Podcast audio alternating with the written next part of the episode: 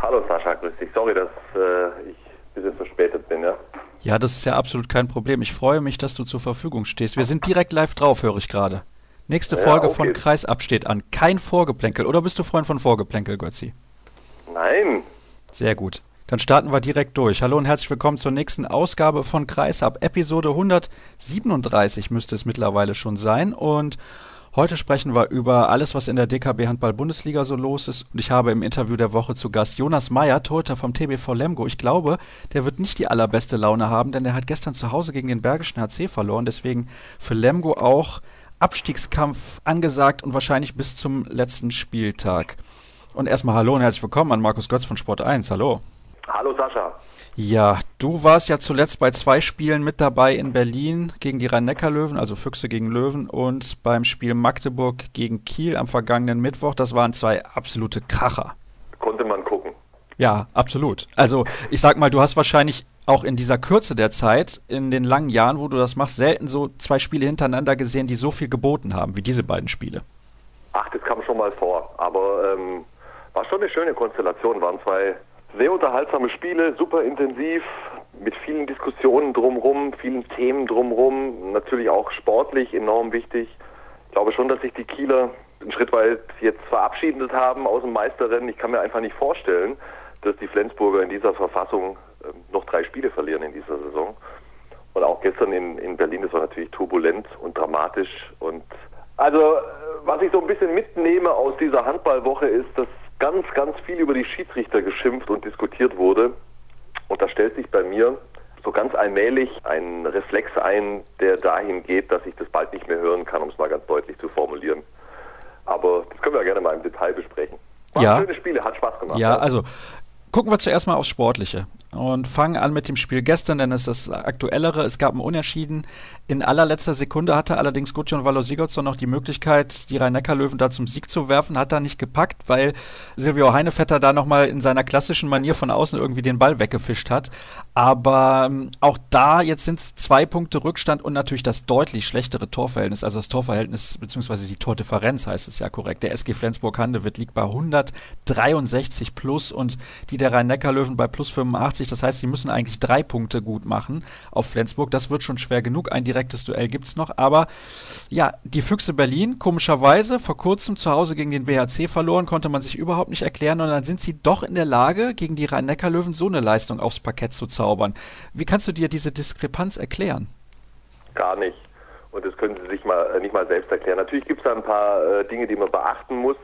Personell waren die Berliner äh, ziemlich angeschlagen rund um dieses BHC-Spiel gab Verletzte, es gab Kranke und dann erwischst du auch einfach mal so einen Tag. Dann hat dieses Spiel ja auch noch eine ganz eigene Geschichte gehabt mit der schweren Verletzung von Shilagi und offensichtlich einer Trotzreaktion des gesamten BHC, wie auch immer das alles möglich war.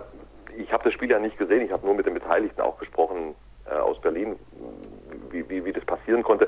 So richtig erklären konnte es mir keiner. Aber dass in den Berlinern einiges drinsteckt, das war schon klar und ich finde, gestern haben sie das auch nochmal deutlich gemacht, was genau das ist. Also sie sind schon in der Lage, wirklich auf allerhöchstem Bundesliga-Niveau zu verteidigen. Zusammenarbeit 6-0 äh, Torhüter, das ist wirklich spitze. Das ist auch Champions League-Niveau aus meiner Sicht.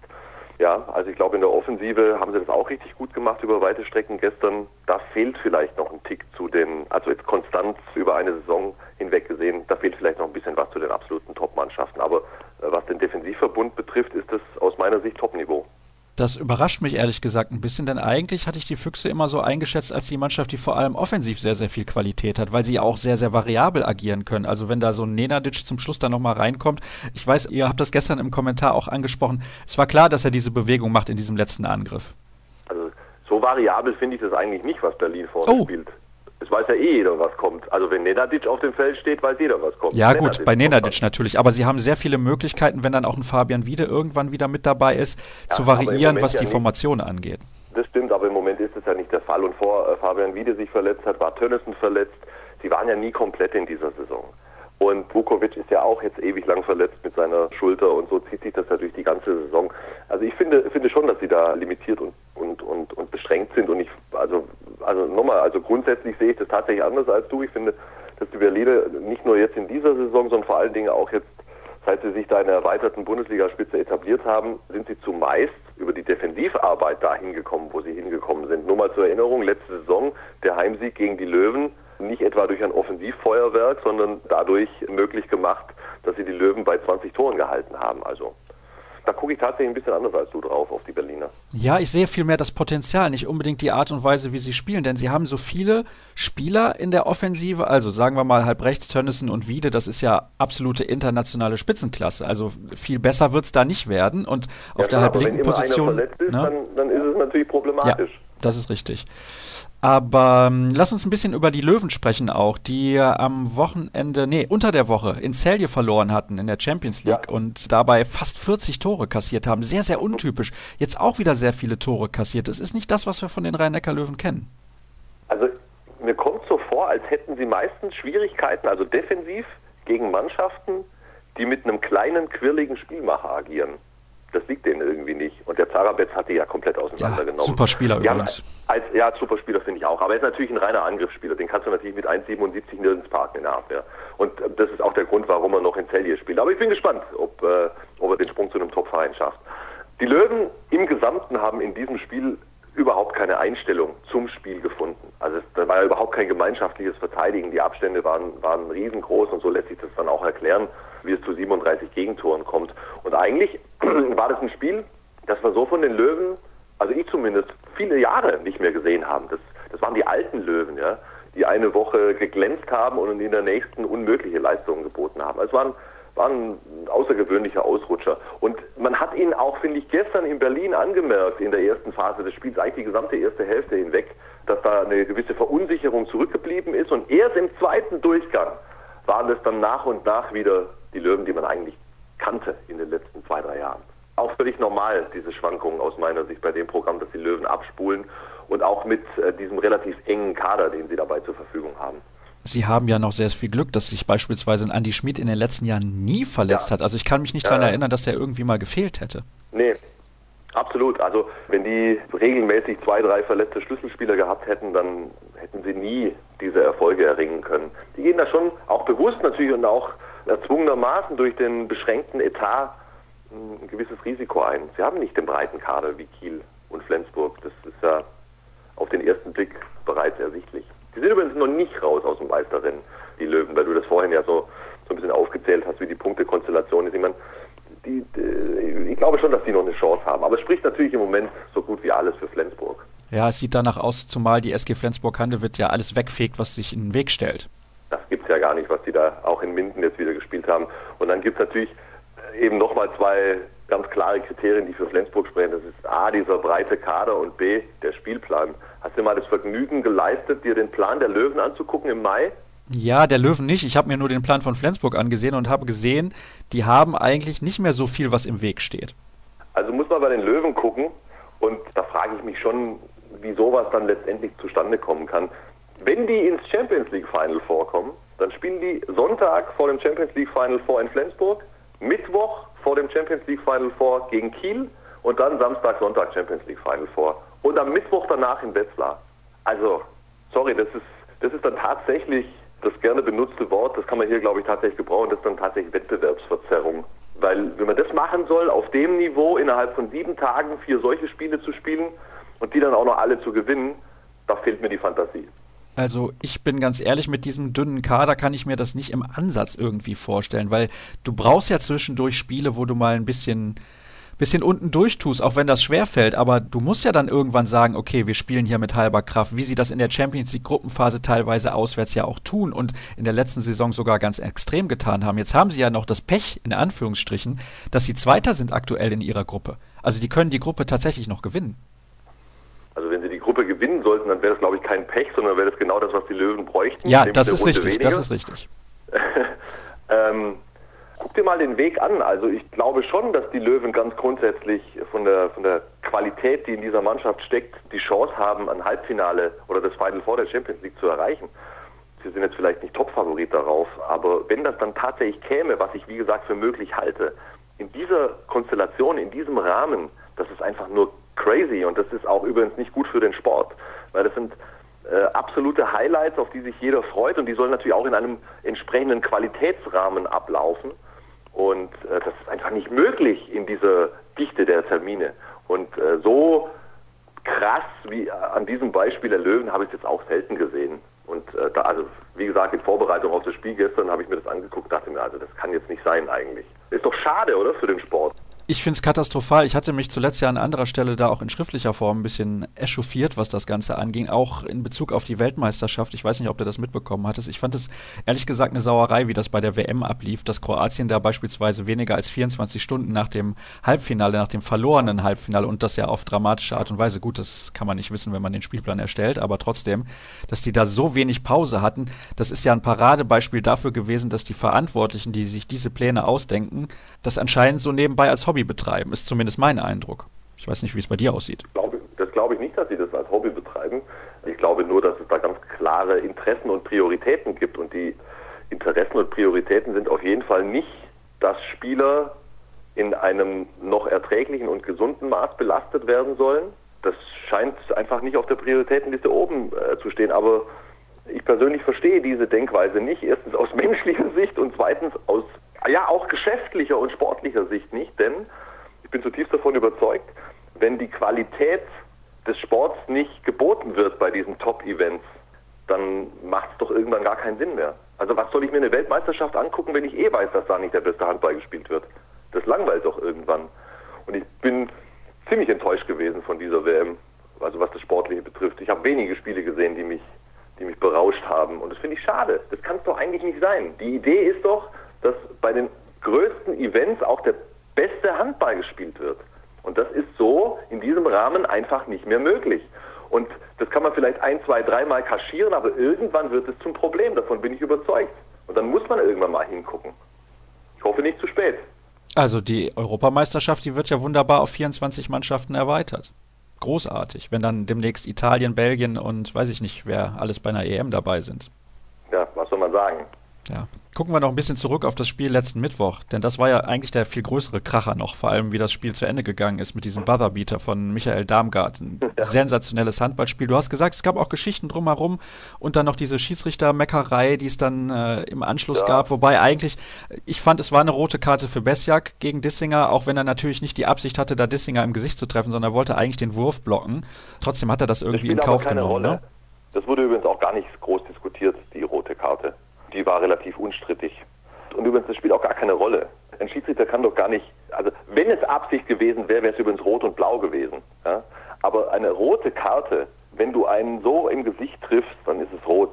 Absicht oder nicht. Das kann ja auch der Schiedsrichter, der kann ja nicht in den Kopf reingucken. Aber das war gar nicht das Thema. Das Thema waren einige strittige Entscheidungen da, vor allen Dingen am Ende der Partie.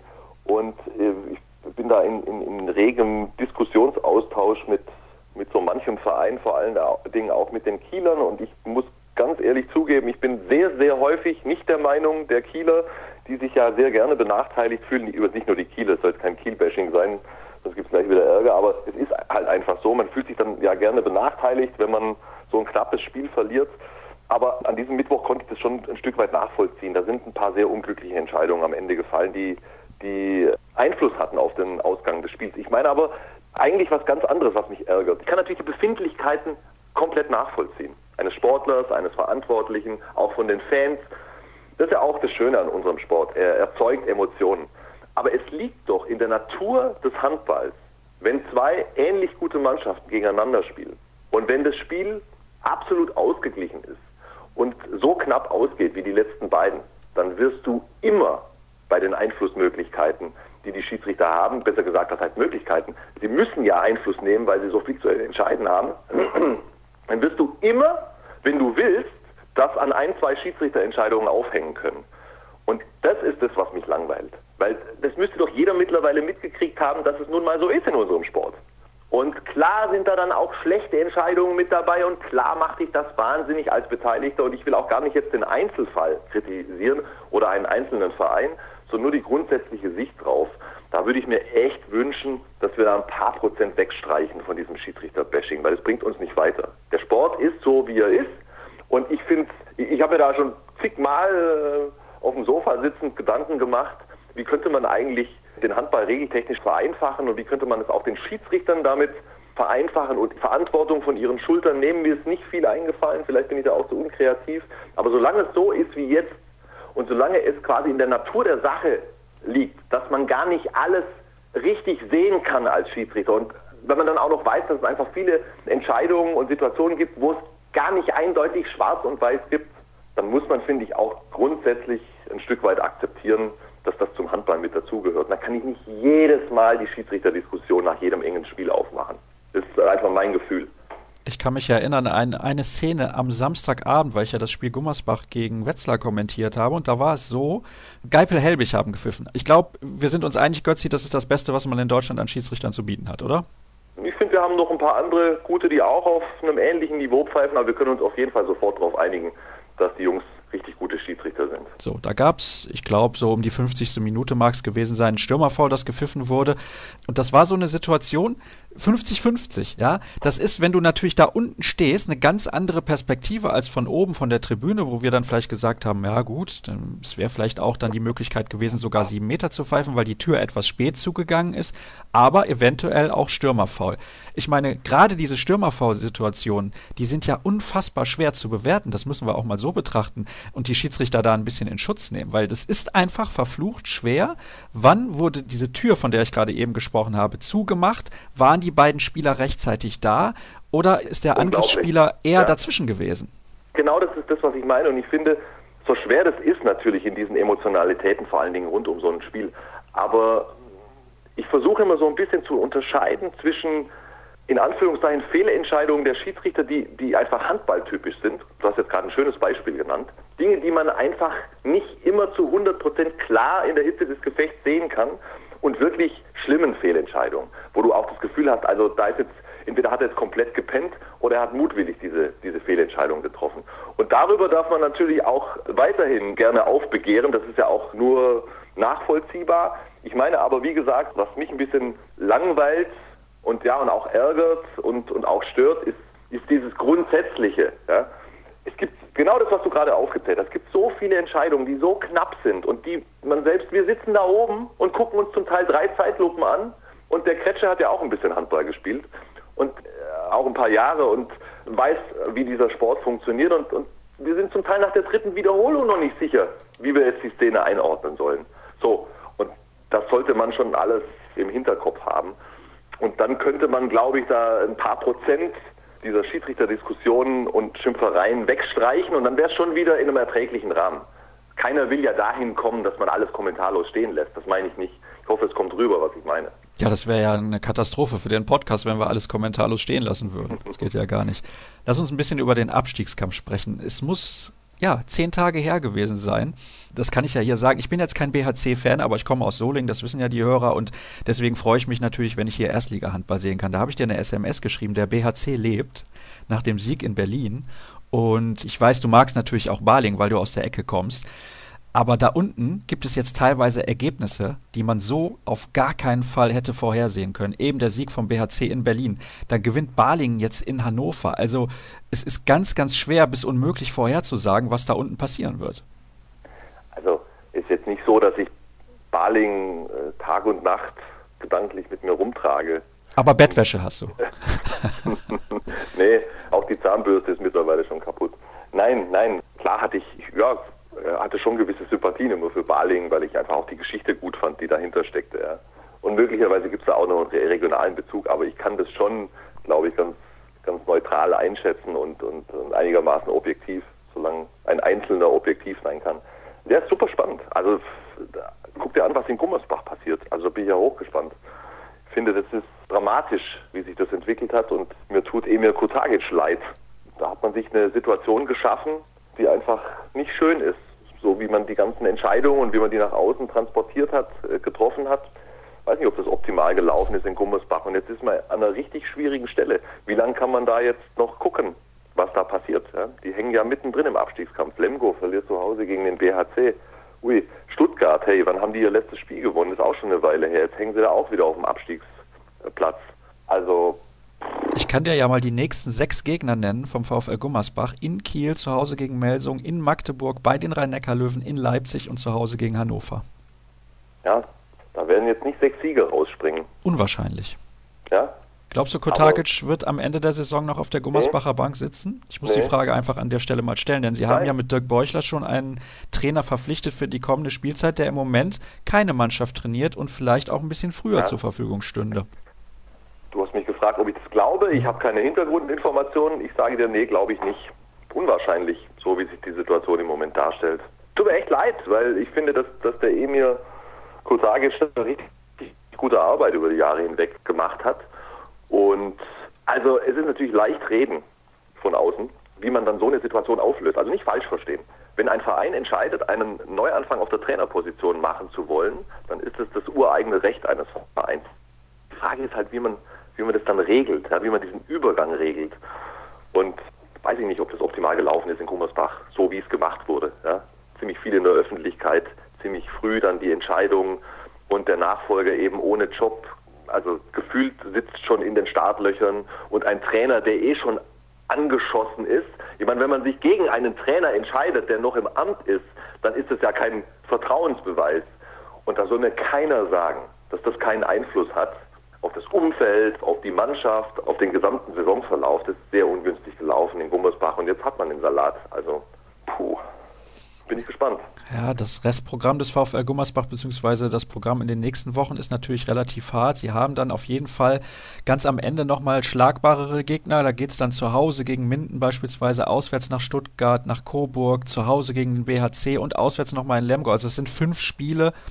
Wenn die davon drei gewinnen mit 21 Punkten, denke ich schon, dass man in der Liga bleiben sollte. Also würde mich überraschen. Der BHC hat ja aktuell elf Punkte. Das ist jetzt auch noch plötzlich nur ein Sieg zum 15. Platz zum rettenden Ufer. Also die haben jetzt dreimal hintereinander gewonnen, haben zu Hause mit neun Toren, mit neun Toren gegen Stuttgart verloren und gewinnen dann dreimal hintereinander. Es ist gar nicht zu erklären irgendwie. Ich habe dich ja hier, damit du mir ein paar Sachen irgendwie ein bisschen erklärst, aber das ist eine Eigendynamik, die ich nicht nachvollziehen kann, zumal ja da mit Viktor Schilagi noch der ja, der beste Mann will ich nicht sagen, ähm, weil er ist natürlich auch ein alter Mann mittlerweile, aber ein ganz, ganz wichtiger Spieler nicht mehr zur Verfügung steht und plötzlich spielen die irgendwie befreit auf nach dem Motto, es kann uns eh nichts mehr passieren, also gewinnen wir jetzt halt.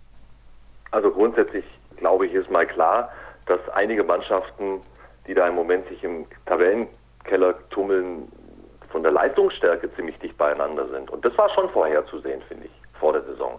Klar kann man das jetzt nicht auf die Mannschaft genau begrenzen, wer da alles dann mit reinrutscht. Gommersberg hätte ich nicht geglaubt.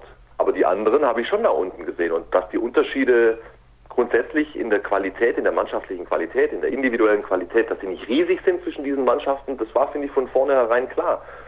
Dass es sich dann natürlich so dramatisch zuspitzt, das kann man nicht unbedingt wissen. Aber dieser, dieser ähnliche Leistungsstand, der kann natürlich dann zu solchen Konstellationen führen. Und dann, also die, die emotionalen Befindlichkeiten und die Strömungen und die Entwicklungen im Mannschaftssport, vor allen Dingen, ist ja nicht nur im Handball so. Also weiß ich nicht, ob es irgendjemanden gibt, der das immer alles erklären kann. Ich hoffe, du. Ja, um Gottes Willen, ich bin ja derjenige, der nur die blöden Fragen stellt. Die blöden Antworten kommen ja dann von den Gästen. Ja, aber Spaß beiseite.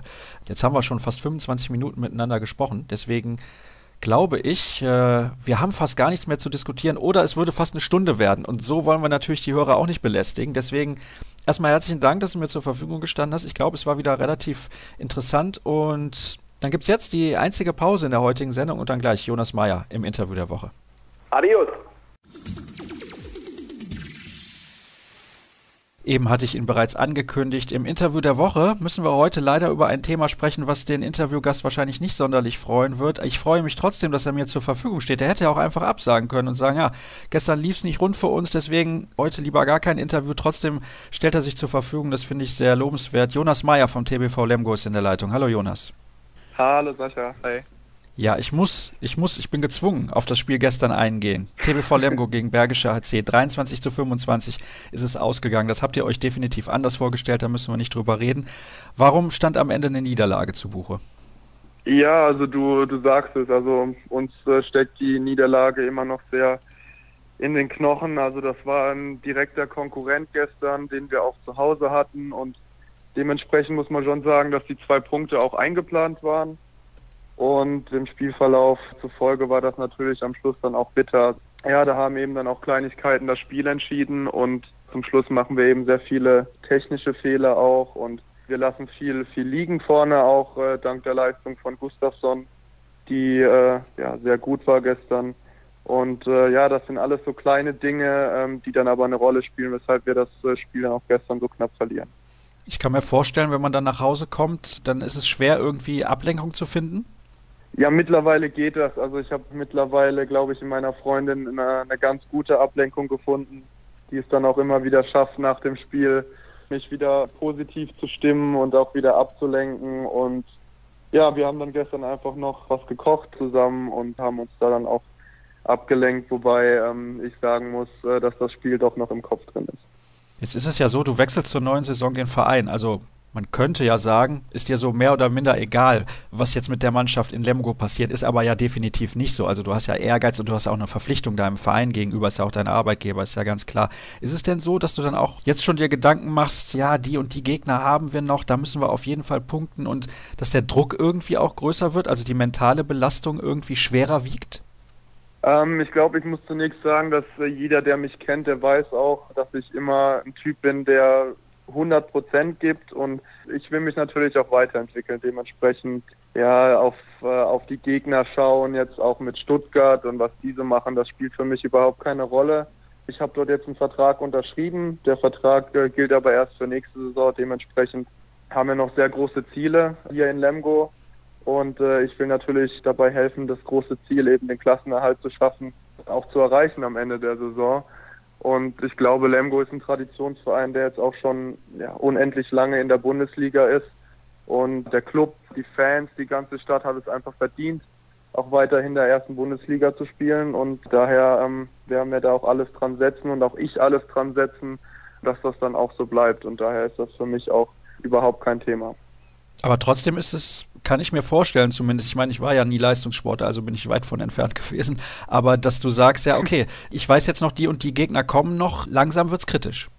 Ja, klar, ähm, gerade für uns, jetzt auch nach dem gestrigen Spiel, es war einfach ein Spiel, das wir hätten gewinnen müssen. Aber ich muss auch sagen, jetzt auch aus den letzten Spielen, ähm, die letzten Auswärtsspiele haben wir beispielsweise immer gewinnen können, die letzten drei oder vier, genau weiß ich das nicht, ich glaube es waren sogar vier. Und wir sind sehr gut drauf. Wir haben eine sehr gute Wintervorbereitung gespielt. Und dementsprechend haben wir jetzt am Wochenende mit Göppingen Gegner, wo wir zu Hause geschlagen haben in der Hinrunde und wo wir auch unbedingt jetzt auswärts auch punkten wollen. Und ja, ich glaube, man sieht das jetzt auch gerade, dass im Abstiegskampf da wirklich unfassbar gekämpft wird. Am Wochenende holt Coburg die Punkte gegen Erlangen und Waling gewinnt dann auch gegen Hannover. Und jetzt sind wir dann eben dran, dann auch mal Göppingen auswärts zu schlagen, denke ich. Und wir werden uns jetzt diese Woche wieder gut darauf vorbereiten und gehen dann mit guten Dingen dann auch in das Spiel gegen Göppingen. Ich weiß jetzt nicht, ob Göppingen unter der Woche noch ein Spiel hat. Da bin ich ein bisschen überfragt, müsste ich gerade mal schauen. Aber es ist ja vielleicht dann auch noch ein Vorteil, dass ihr eine Woche, eine komplette Woche Zeit habt, euch auf dieses Spiel vorzubereiten. Klingt übrigens schon deutlich besser, was die Sorgen aller TBV-Fans angeht, wenn man dich so sprechen hört, was auch die Aussichten für die nächsten Spiele angeht. Also sehr viel Zuversicht da aus deinen Worten auch herauszuhören. Wollen wir mal ein bisschen zu dir persönlich kommen? Du hast ja einen sehr, sehr interessanten Weg gemacht in deiner Karriere. Du warst Junioren-Nationalspieler und Jugendnationalspieler, da auch sehr erfolgreich. Zwei Titel mit den Junioren- und Jugendauswahlen gewonnen. Ich glaube, zweimal Europameister bist du geworden. Und dann bist du in die Schweiz gegangen. Wie kam es dazu? Ja, es war ja damals, war es eben so gewesen, wo mich Markus Bauer dann von der Jugendnationalmannschaft schon ein Jahr höher dann auch in die Juniorennationalmannschaft gezogen hat. Und äh, ich hatte damals dann auch schon ein paar Einsätze dann auch bei den Rhein-Neckar-Löwen gehabt in der ersten Mannschaft, wo ich ja damals dann zu der Zeit gespielt hatte. Ja, war eigentlich aber trotzdem erster Torhüter in der zweiten Mannschaft. Und da kam dann eben dann das Angebot aus Schaffhausen, da eben Markus mit mir auch in der Juniorennationalmannschaft dann damals dann auch zusammengearbeitet hatte und dann eben auch gerade Trainer in Schaffhausen geworden ist und ja, ich sah das damals einfach für mich persönlich als Schritt eben in die richtige Richtung, um mich dann auch weiterzuentwickeln und ich blicke immer noch sehr, sehr positiv auf die Zeit in Schaffhausen zurück, gerade auf die Champions League Zeit. Also das war für mich unvergesslich damals, auch mit dem Alter auch schon Champions League spielen zu dürfen. Und daher war es, glaube ich, auch der richtige Schritt im Nachhinein, der mich dann auch nochmal in meiner Persönlichkeit, aber auch in meinen handballerischen Fähigkeiten dann auch weitergebracht hat. War für dich klar, als du diesen Schritt gemacht hast nach Schaffhausen, ich gehe da jetzt erstmal zwei Jahre hin und gehe dann auf jeden Fall wieder zurück nach Deutschland, weil es gibt schlechtere Vereine in Europa, wo man spielen kann, als bei den Kadetten Schaffhausen. Ja, das stimmt. Gerade die Voraussetzungen in Schaffhausen sind äh, wirklich ideal. Also das muss man sagen, von den Trainingsmöglichkeiten her mit der BBC Arena. Also das ist schon, glaube ich, auch einmalig in Europa von den Trainingsmöglichkeiten. Ja, man hatte da wirklich alles gehabt, was man sich da gewünscht hat. Klar, in Schaffhausen war der Anspruch natürlich sehr hoch. Dort war es eben normal, dass man Meister wird, den Pokal gewinnt und Champions League spielt. Das war für mich damals da eben auch völlig neu und von dem Druck her natürlich auch eine ganz andere Ausgangssituation nochmal, als wenn man mit der zweiten Mannschaft dann in der dritten Bundesliga spielt in Deutschland. Und daher war das für mich dann auch eine neue Situation, wo ich mich aber auch habe beweisen müssen, schon relativ früh.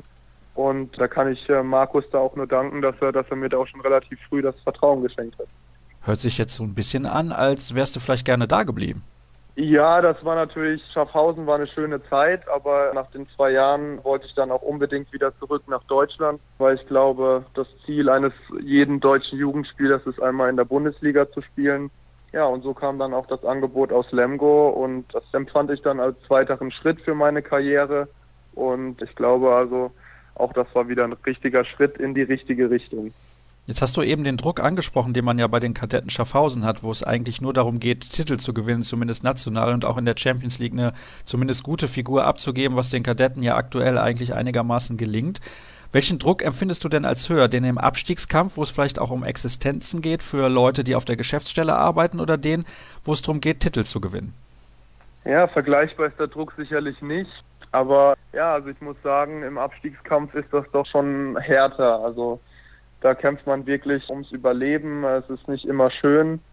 Und beide Situationen waren Situationen, wo man natürlich sich unter Beweis stellen musste und eben zu den richtigen Momenten dann auch dann da sein musste. Ich muss sagen, dass dies auch Situationen sind, wo man als junger Spieler auch reift unter diesen Drucksituationen und zurzeit ist es ja auch beim TBV Lemgo so, wo wir dann auch eben auch unten drin stehen. Aber dass wir eben die Situation haben, dass Piotr Wiszomirski leider verletzt ist und ich dementsprechend auch viele Spielanteile bekomme und ja, dann auch einen großen Fokus spiele. Und ja, das sind aber auch Dinge, die mich dann eben weiterbringen können und denen ich auch nur positiv entgegensehe. Jetzt hast du ihn gerade schon angesprochen, Piotr Wyzomierski. Das ist ein internationaler Spitzentorhüter, finde ich zumindest. Also ich habe mich sehr gefreut, als er den Wechsel in die Bundesliga bekannt gegeben hat. Was kannst du denn gerade von solchen erfahrenen Leuten lernen? Gibt es da irgendwas in der Trainingsarbeit, bei speziellen Wurfsituationen, wo du dir irgendwie was abgucken kannst? Hast du vielleicht von ihm konkret schon was gelernt, was dir vorher noch gar nicht so bewusst war?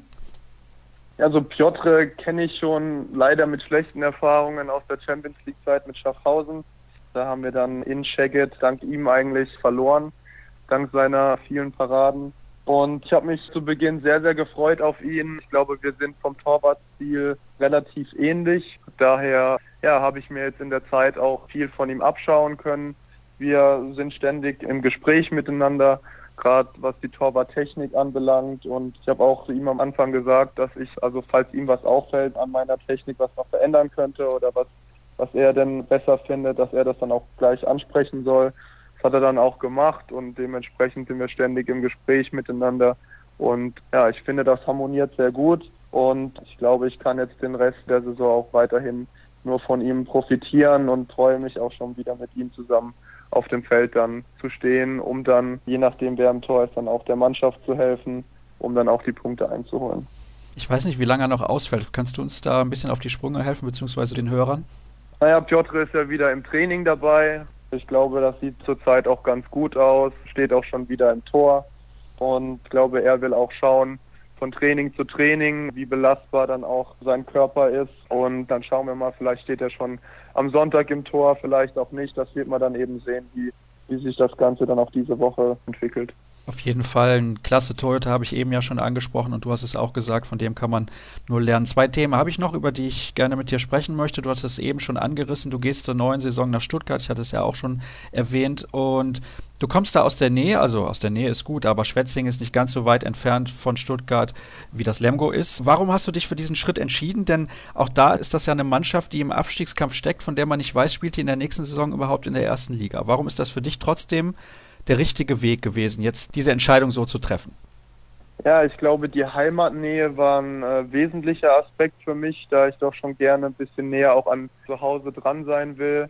und auch in den vielen Gesprächen, auch mit Jürgen, mit Jürgen Schweikart, dem Geschäftsführer aus Stuttgart, ja, das hat mir einfach, er hat mir das Ganze offengelegt, das Projekt aus Stuttgart dann auch nochmal näher erläutert und hat mir dann auch schon mal so einen kleinen Einblick in die Zukunft gegeben, wie sie sich das so vorstellen. Und das empfand ich eben als sehr, sehr interessant. Hatte dann auch noch ein Gespräch mit Johannes Bitter, ein ganz offenes Gespräch, der mir auch dann viele Sachen erzählt hat aus dem Ablauf eben in Stuttgart, aus dem Trainingsablauf, wie das da eben so alles vor sich geht.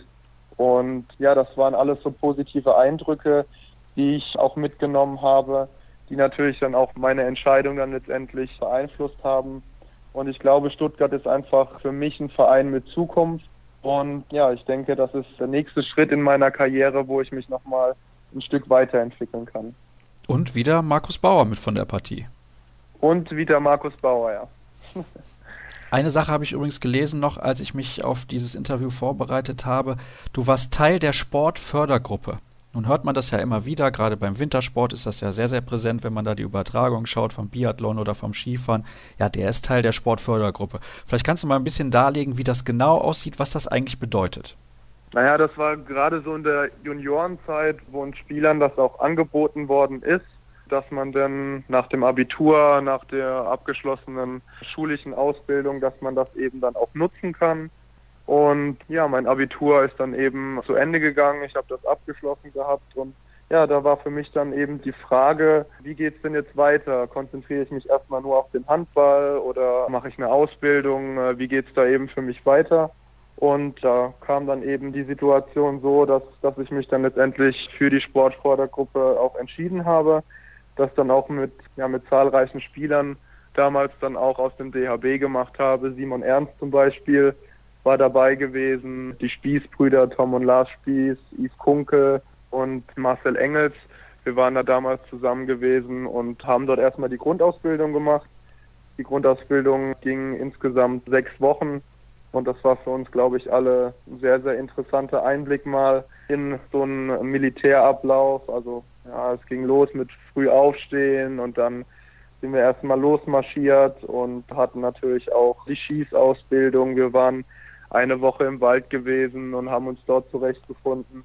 Also im Endeffekt war die Grundausbildung für mich persönlich eine sehr interessante Zeit.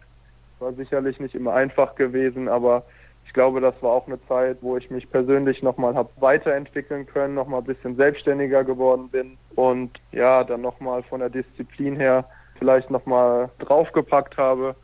Und ja, anschließend ging es eigentlich grundsätzlich um die sportliche Förderung. Also wir waren dann, unser damaliger Standort war eben in, in Warendorf, dort waren die Handballer stationiert und dort sind wir dann eben regelmäßig dann auch zusammengekommen, um dann mit, mit Markus Bauer, der das damals betreut hat, dann eben dort auch die Trainingsmöglichkeiten nutzen zu können, haben dort dann eben sehr individuell trainiert, ja, es waren drei, drei, vier Tage, wo wir dann eben eben dort waren. Das war dann ein bis zweimal im Monat. Ab und zu hat es dann auch mit den Lehrgängen von der Nationalmannschaft zusammen stattgefunden. Und dementsprechend nach zwei Jahren war die Zeit dann auch zu Ende. Und ich bin im Endeffekt eigentlich auch sehr froh, dass ich das genutzt habe.